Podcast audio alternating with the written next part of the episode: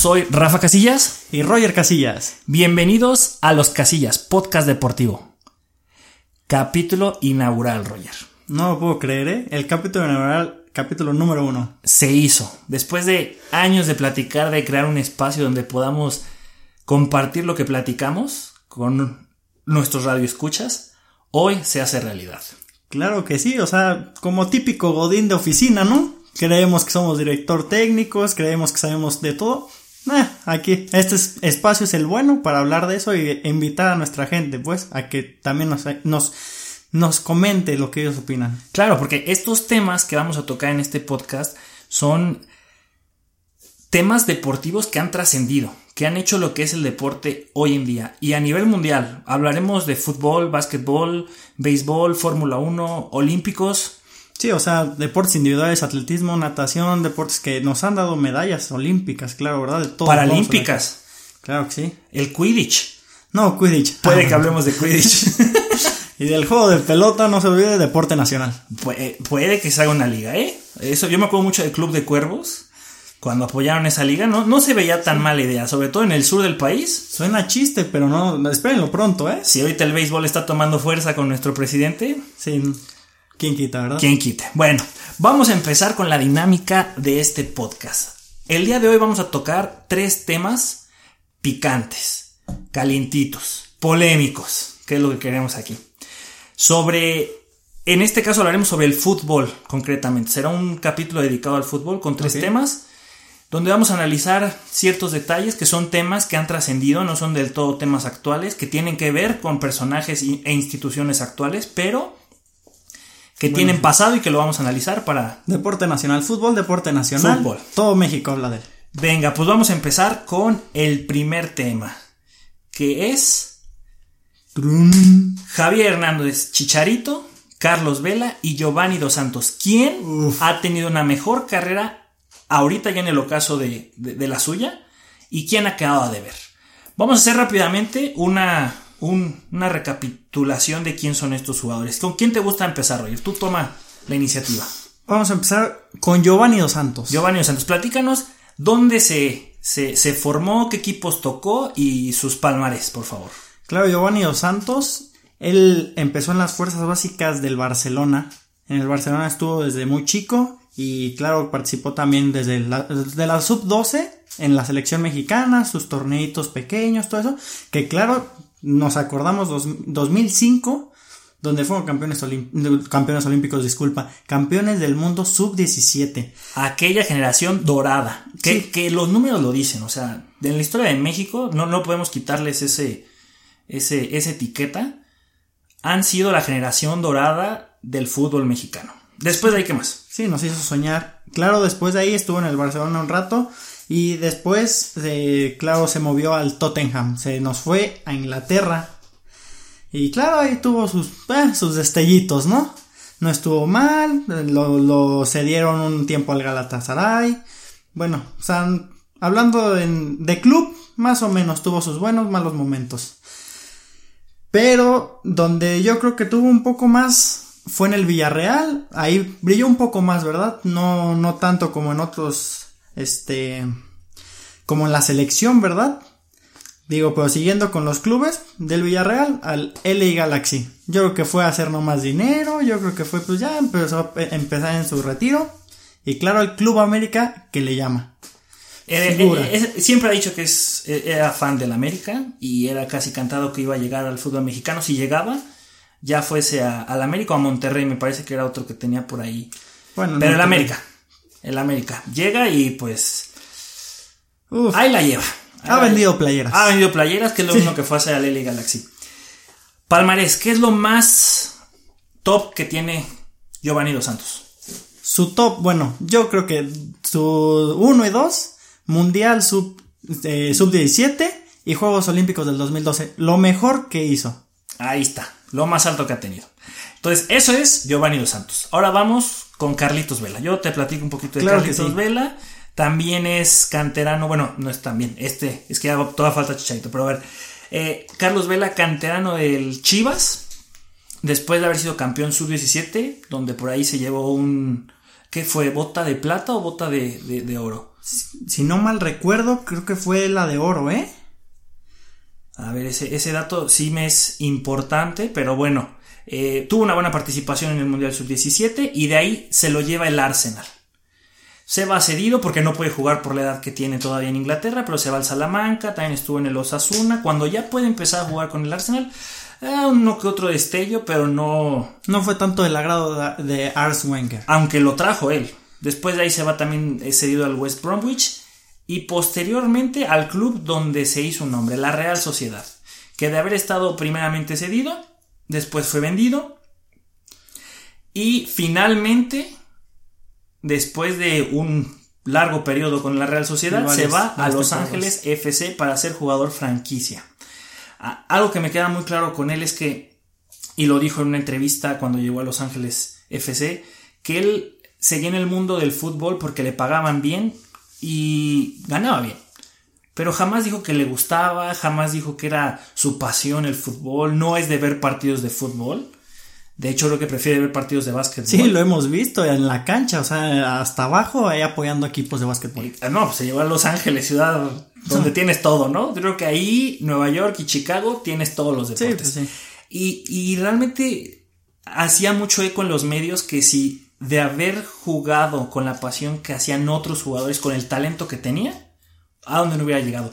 La anécdota más clara es que mientras estuvo en la Real Sociedad, jugó con Antoine Griezmann y por ahí le llegó la propuesta de irse al Atlético de Madrid y decidió no irse porque por fin se había consolidado en un equipo Sí, se hizo un mediano, pero se había hecho un espacio.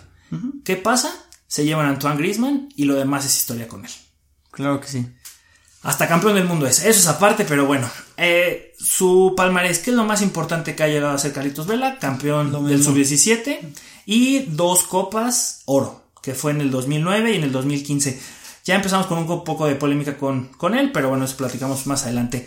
Ahora platícanos del primo Javier Hernández Balcázar. ¿Por qué es el primo, Roger? No, primo, mm, abuela, eh, Nuestra abuela nos decía que eran, eran parientes, Era casillas. Hay casillas. Por ahí está por Jalisco. Quien nos esté escuchando por allá sabrá que por ahí debe haber algo de familia. Pero bueno, Sí, platícanos de. todo Jalisco Chicharito. es familia, ¿eh? Todo Jalisco es familia. Uno llega al pueblo y la mitad son tus primos y la mitad son tus Sí, tíos. un abrazo enorme a toda la, la gente de Jalisco. Eso. Y claro que sí, el Chicharito, pues como lo comentaste, igual que Carlos Vela, Este sí. Él sí estuvo con las en las fuerzas básicas de, del Chivas, que claro, tuvo ahí un este de goleo, campeón de goleo, no recuerdo, creo que fue 2011 más o menos. No, do- 2009. Ah, 2009, 2009, 2010. cierto. En esa temporada. En esa temporada, que claro, yo no mal recuerdo, se no terminó esa temporada porque lo llamaron al Manchester United Y se fue a la selección.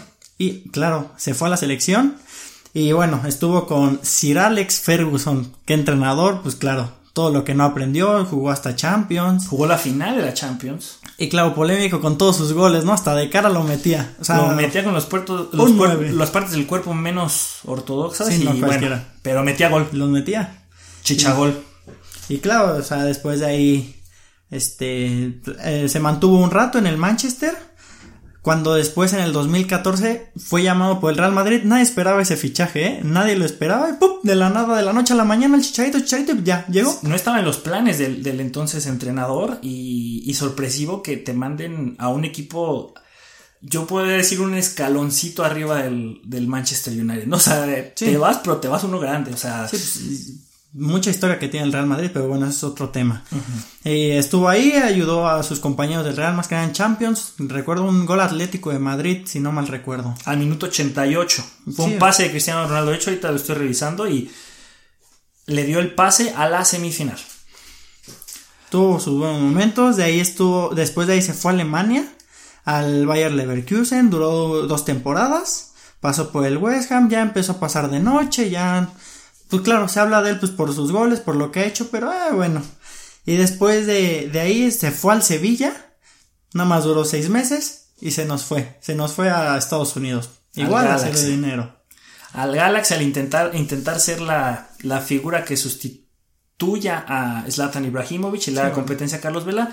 No le está pasando del todo muy bien. Ya terminó la MLS, no le fue del todo muy bien, pero bueno. eh, Sabemos de la calidad del Chicharito. En cuanto a palmarés, pues tiene dos Copas Oro, la del 2011 y la del 2015.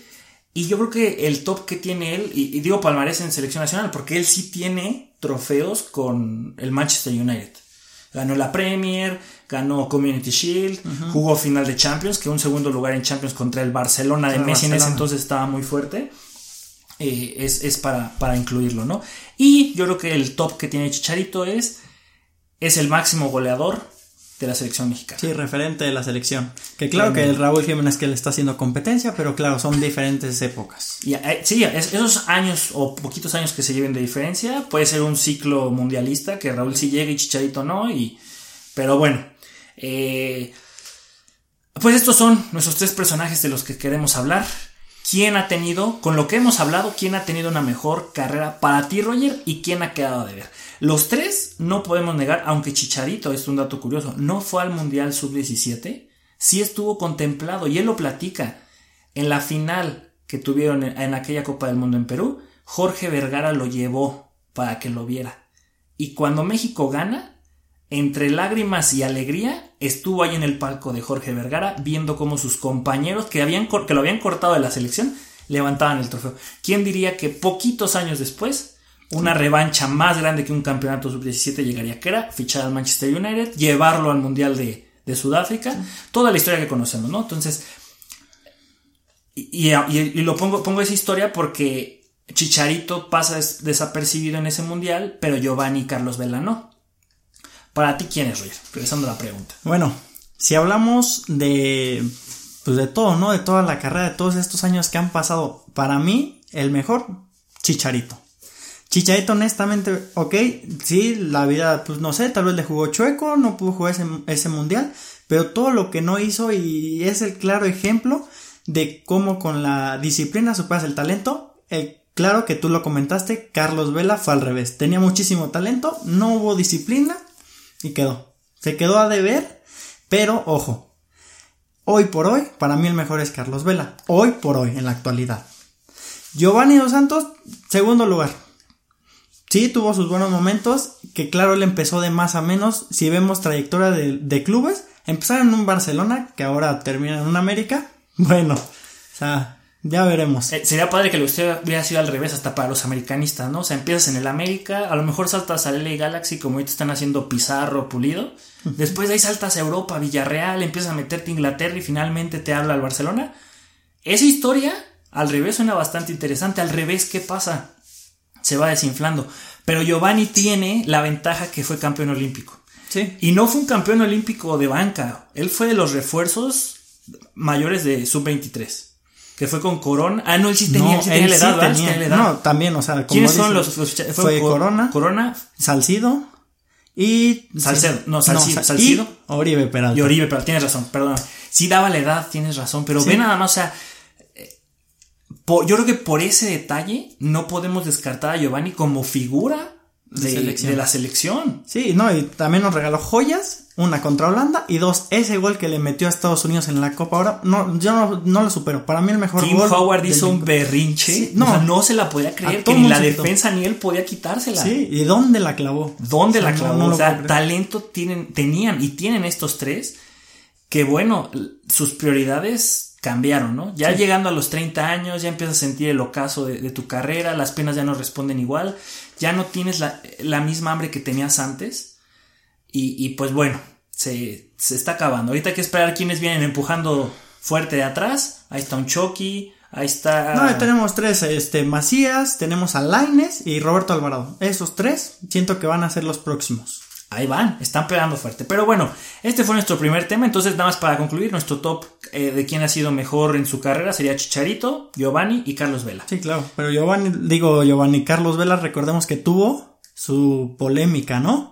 Es que esa parte es importante y también por eso a lo mejor está ahí en el, en el 3, ¿no? En el 3 hasta abajo, lo que pasó en selección nacional y por qué se perdió un ciclo mundialista completo. Sí, sí, entre peleas, no sé si berrinches, de que si voy, no voy, saben que no voy, hago fiestas, pues se perdió todo un ciclo. Ya claro, después regresó y mágicamente después del Mundial 2014 le ganamos a Holanda gracias a él, ¿no? Que claro que vamos eliminamos por ellos. Así son las cosas en el fútbol y pues bueno, manteniendo todavía en este tema entre México y Estados Unidos, entre mexicanos y estadounidenses. Siguiente tema, que este me parece que tiene más polémica que el primero que acabamos de tocar, que es MLS contra la Liga MX. Uf. Ya la MLS está a la altura de la Liga MX. La pregunta es muy ambigua y muy amplia, ¿eh? porque podemos decir es más, eh, eh, la MLS es mejor que la Liga MX en mercadotecnia, en fútbol, en patrocinadores, en espectáculo. Sí, claro. Yo creo que a nivel deportivo todavía no, todavía no nos alcanza. Como comentas, mercadotecnia sí. Mercadotecnia, ¿cuánto no invierten? Bueno, es Estados Unidos, ¿no? ¿Cuánto no han invertido en todos los deportes? Y otro que, claro, han traído mucha estrella, mucha estrella internacional, que eso es lo que llama. O sea, quieras o no volteas a ver eso.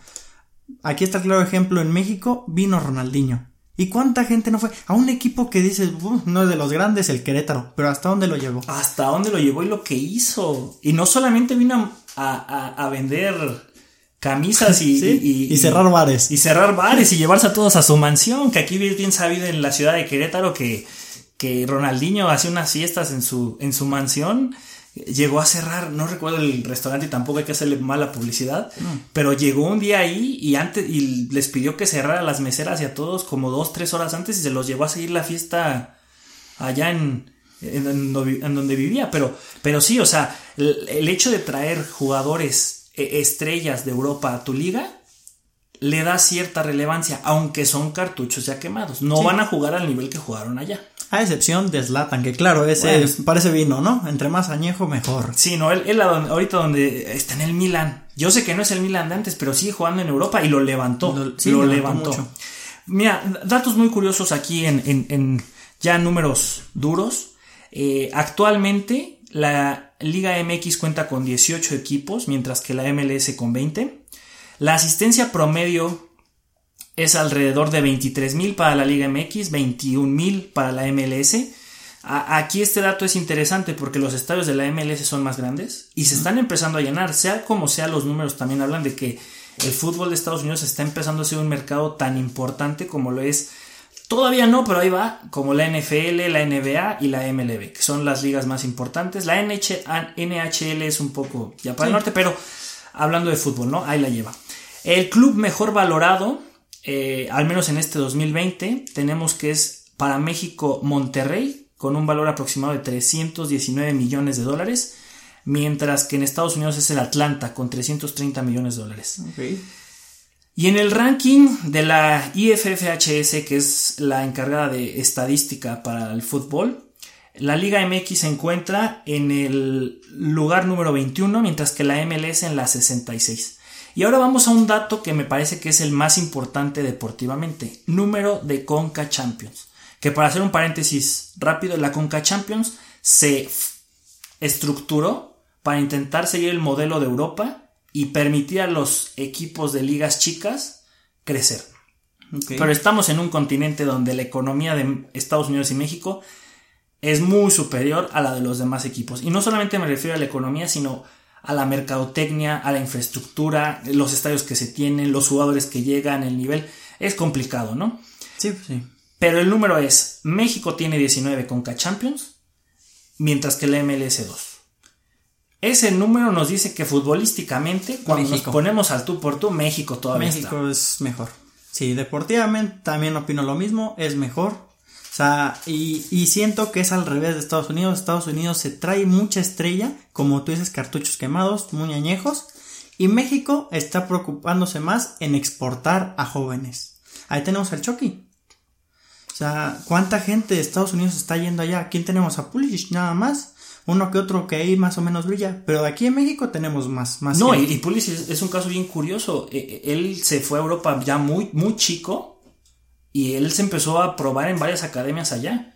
Hasta que una le dijo, sabes que aquí te quedas, pero él no es formado como tal de Estados Unidos.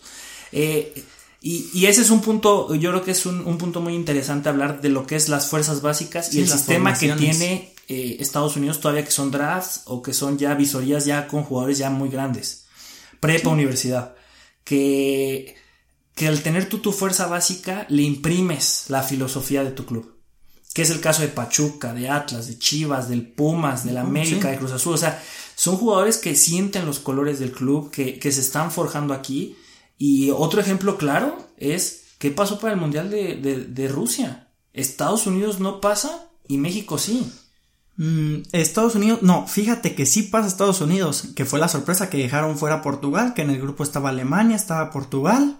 No, no, ese, ese es el 2014. Ah, Estoy cierto. diciendo. Rusia, ajá. En- ah, cierto, Rusia, disculpa, Sí. disculpa, Rusia no pasó. O sea, En Rusia no pasó. Sí, claro, 2014 ahí fue la historia que se repitió, pero Ajá. al revés. 2014 ayudó a Estados Unidos a México a pasar, pero en el 2018 México no ayudó a Estados Unidos. Y, y, y es lo triste, ¿no? Yo creo que ninguna de las dos selecciones debe haber estado en esa posición, menos cuando estamos hablando que son los dos gigantes de Norteamérica, que siempre tienen que estar peleando el 1-2, ¿cómo se ponen en esa situación? También tache para México en el 2014. Sí. Pero al menos México, mal que bien en los últimos mundiales, somos constantes. Dicen, si no puedes mejorar, al menos no te caigas. Y México No ha caído. no cae, pasa octavos y pierde, pero pasa. Quiere decir que estamos dentro de los 16 mejores del mundo constantemente. Que al mexicano, por ser el deporte nacional, sí quisiera que ya diera el salto, lo entendemos. ¿Qué es lo que pasa con Estados Unidos? Todavía no es un deporte tan inculcado en el americano 100%, pero Ahí va. al ser un país con tanto inmigrante, con tanta gente de fuera, con tantas culturas y tan rico en eso, pues el fútbol, por eso se están empezando a llenar los estadios, por eso están empezando a presionar. En Estados Unidos se dice que es el equipo de toda la gente, porque muchos se sienten identificados con ellos. Entonces, ojalá, ojalá que, que por el bien tanto de México como de Estados Unidos crezcan, tanto a México le hace falta crecer mercado, en la mercadotecnia y en la forma de tratar a sus jugadores, y a Estados Unidos le hace falta crecer deportivamente, pero si queremos ambos países llegar más lejos, creo que tienen que empezar a, competir por ser mejor en todos los ámbitos. Sí, claro que sí, pero ojo, hablas de la mercadotecnia, porque eso sí, México tiene muchísimo patrocinio. O sea, porque lo hemos visto y todo el mundo lo sabe. Si México no va a un mundial, ¿cuánta gente? O sea, va para abajo. O sea, tiene, mete muchísimo, muchísimo dinero con sus patrocinios, o sea, con el Comex, que, que el refresco, que no sé qué. O sea, sí tiene mercadotecnia, tal vez falta. Claro que eso sí, deporte nacional, todo el mundo habla de eso y pues bueno, televisión abierta, todo el mundo la ve. Claro. Bueno, y llegamos finalmente a nuestro último tema a tocar el día de hoy, que es la debacle del Barcelona. Bueno. Seguimos en esa línea de fútbol y ahora saltamos el charco y nos vamos a Europa. Concretamente, y, y al momento que estamos grabando este podcast, a la eliminación del Barcelona de manos del Bayern Múnich 8 por 2. Hasta decirlo a mí me duele porque soy No, fanático del. Barcelona Sí, y a cualquiera le duele, ¿no? Claro, yo, por otro lado, yo soy Real Madrid, que también, claro, no pasó. Pero eso sí, son de esos momentos que dices, qué bueno que perdió el Barcelona. Pero ya pierde tanto que ya ni te da gusto, más bien te da lástima porque es tu rival y es como un hermano. Yo nada más le puedo pegar, nadie más. Nadie más le pegue. Entonces sí, sí duele. Y un 8-2, no, o sea, ya, generación que ya desapareció. O sea, de haber tenido desde un Ronaldinho, un Samuel Eto'o, esa defensa, Puyol con Rafa Márquez. Ahorita, ¿qué pasó? Es lo que queremos hablar. O sea, ¿qué, ¿Qué también, también qué le falta al Barcelona? Porque mira, vamos, vamos a comenzar esto desde, desde el 2017, cuando empiezan las pesadillas de Lionel Messi. En el 2017 el Barcelona pierde 3 por 0 contra la Juventus en cuartos de final y al regreso en el Camp Nou quedan 0 a 0. No pueden con la Juventus. 2018 eh, le van ganando 4 por 1 a la Roma en Barcelona y cuando van a la capital italiana pierden 3 por 0. Sorpresa, ¿eh? Eh, Yo creo que esta fue la que más dolió porque el Barcelona va ganándole a Liverpool 3 por 0, van a Anfield, pierden 4 a 0. Y bueno, la de este año, el 8 por 2 en partido único en, esta, en este formato eh, express de la Champions League.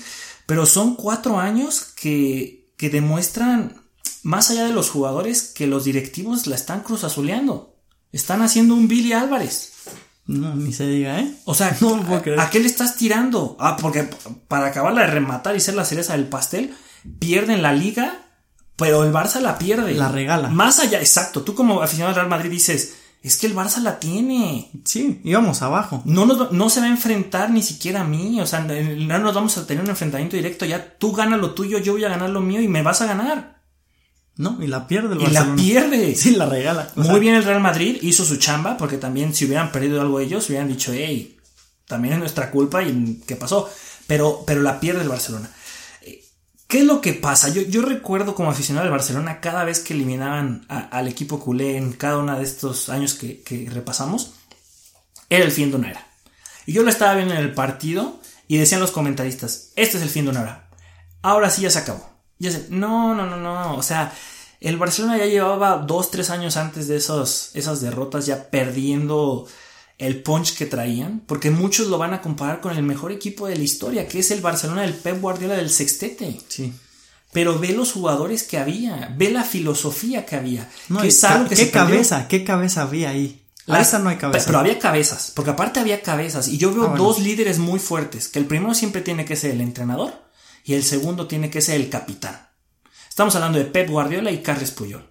Hay videos donde le dan ah, como homenaje a Carles Puyol, donde se ve a Piqué llorando porque le aventaron algo y llega Carles Puyol y le dice ponte a jugar y le avienta lo que le aventaron al pase. Es de síguele y luego festejan en una goleada Dani Alves y Pedro y ya Puyol les dice bájenle, o sea, ya estamos goleando, ya no se trata de eso, respeto al rival aunque lo goleemos todavía más.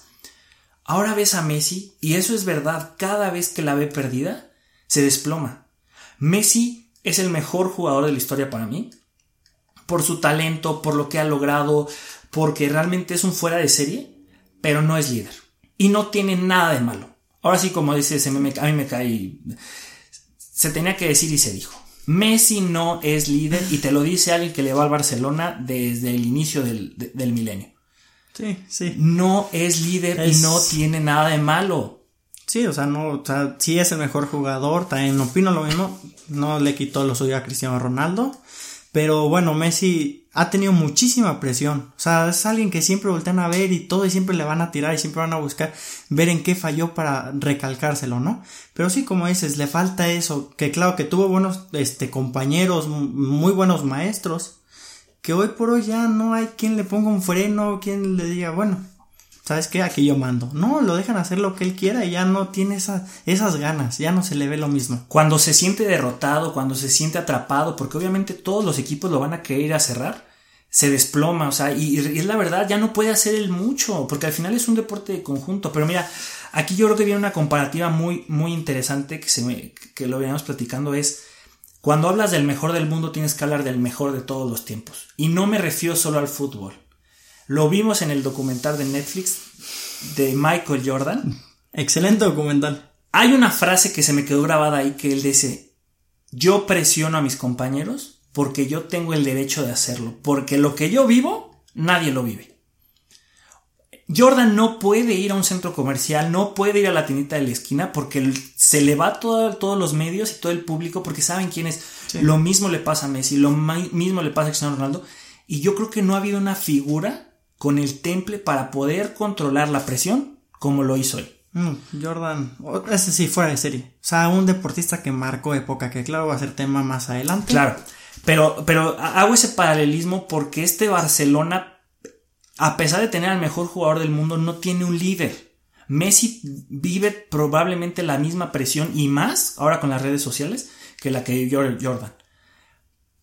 Y él la podría cargar, pero no la puede cargar y a la vez ser líder de un vestuario que no se le ve ni pies ni cabezas. Yo lo vi en ese partido eh, específicamente contra el Bayern Múnich.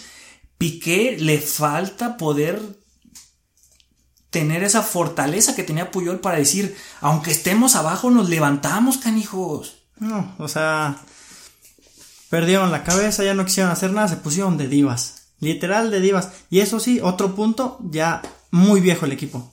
Muy viejo, le ganó un equipo muy joven. Claro, Alemania potencia, o sea, equipo fútbol club y, en, selección. selección. O sea, es potencia. Sí, le fue mal en este mundial, pero pasa. Esa es la maldición del campeón. Que vimos que le pasó a España, que le pasó a Italia.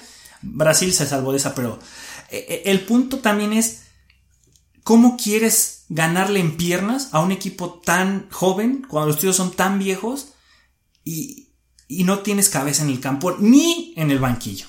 Porque esa es otra. No ha habido un entrenador desde, vamos a decirlo, desde Pep Guardiola, que él sea el jefe del vestuario. Cuando llegó eh, los siguientes entrenadores que fueron después de él, creo que no les fue bien, porque también hubo triplete con este Luis Enrique.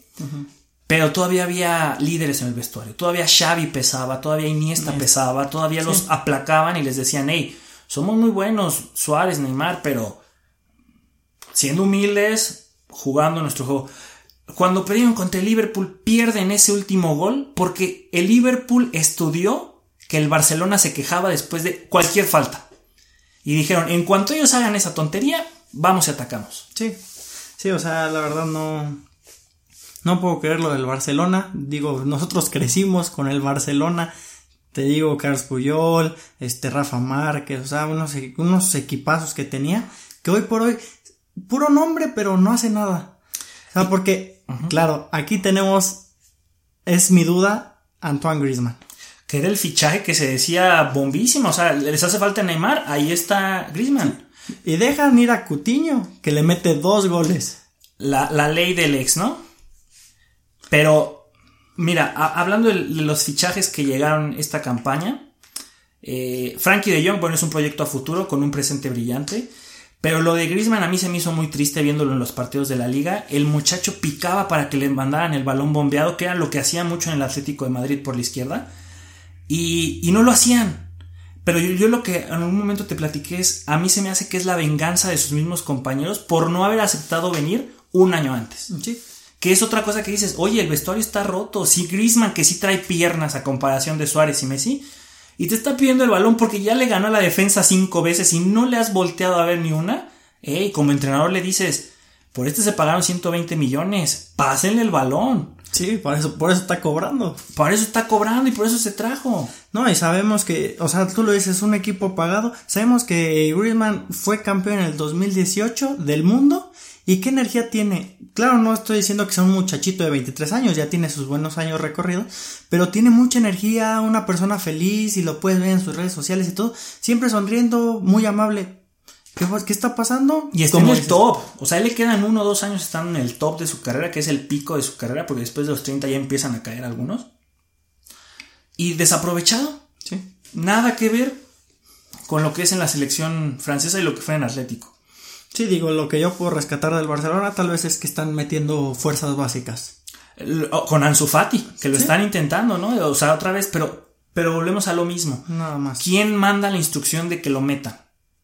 ¿Quién fue el que dijo sí entra y no entra? O sea, antes tú veías un Rijkaard que fue el que debutó a Messi. Tú veías a Pep Guardiola que debutó a Pedro, a Sergio Busquets. O sea, jugadores que se consolidaron, que fueron referentes en su selección, que algunos fueron campeones del mundo y que ahora no tenemos a nadie, no hay un sistema o, un programa que respalde la filosofía del Barcelona como en años anteriores. Los fichajes, ahorita Pniak, el de, el de la Juventus, que va a llegar, que fue cambiado por Arthur. Arthur Melo, que era futuro también, que lo desaparecieron y les valió un punto menos. ¿Qué pasa con este Barcelona? no sé, no sé qué está pasando. Esperemos que ahora sí traigan muy buenos jugadores. Y que no se vaya Messi, porque es lo que ahorita están diciendo, que se va, que se va. Yo creo que se aguanta un año más. Sí puede, y puede, o sea, pueden aprender mucho de eso. Me estaba leyendo que van a vender a todo el equipo, menos creo que a Messi, a Frankie de Jong y Ter Stegen. ah, y Lenglet. Y Lenglet. Que también es joven. Sí, es joven. O sea, también estás metiendo a Griezmann ahí en la en, la... Sí, lo estás vendiendo. Sí, lo estás vendiendo cuando ni siquiera lo pudiste explotar como se debía. No, ya aparecen directivos del fútbol mexicano. No da resultado en tres partidos, te vendo. Te va, y se van todos, ¿eh? ¿De qué, ¿De qué se trata? Y solo se queda el que sale en los comerciales de Bimbo, ¿eh? Porque ese tiene contrato. Entonces, pues bueno, esperemos que tenga un mejor futuro el Barcelona porque su presente y su pasado más reciente no pinta nada bien. Y eh, con esto concluimos lo que es nuestro primer podcast, una, una amena conversación contigo, carnalito. Y hablando de despedidas, antes que nada queremos eh, mencionarles que nos pueden seguir en nuestras redes sociales. Estamos en Twitter y en Instagram como arroba los casillas podcast. Y eh, también queremos hacer un agradecimiento especial para eh, nuestro orquestador de, de, entrada y de salida para este podcast. Jazz Leone Project, nuestro hermanito León. Gran amigo Veracruz, bueno, de Veracruz, de Veracruz. Y, le mandamos un fuerte abrazo hasta allá y agradeciendo por, por su, su, muy bonita música que nos, nos arregló. Y pues bueno, ¿Algo más que quieras agregar, carnal? No, bueno, la verdad yo muy contento de poder estar aquí contigo platicando como siempre, ¿no? Siempre unas pláticas amenas y tú ya mira, te la, te la presto. Y ahora compartiéndola. Y compartiendo con, pues, con nuestros amigos, con la gente más cercana y esperemos que llegue muy muy lejos esto. Y con todo aquel que se quiera sumar a este, a este proyecto bonito que se llama Los Casillas Podcast Deportivos. Muchas gracias y que tengan un bonito día o noche. Muchas gracias.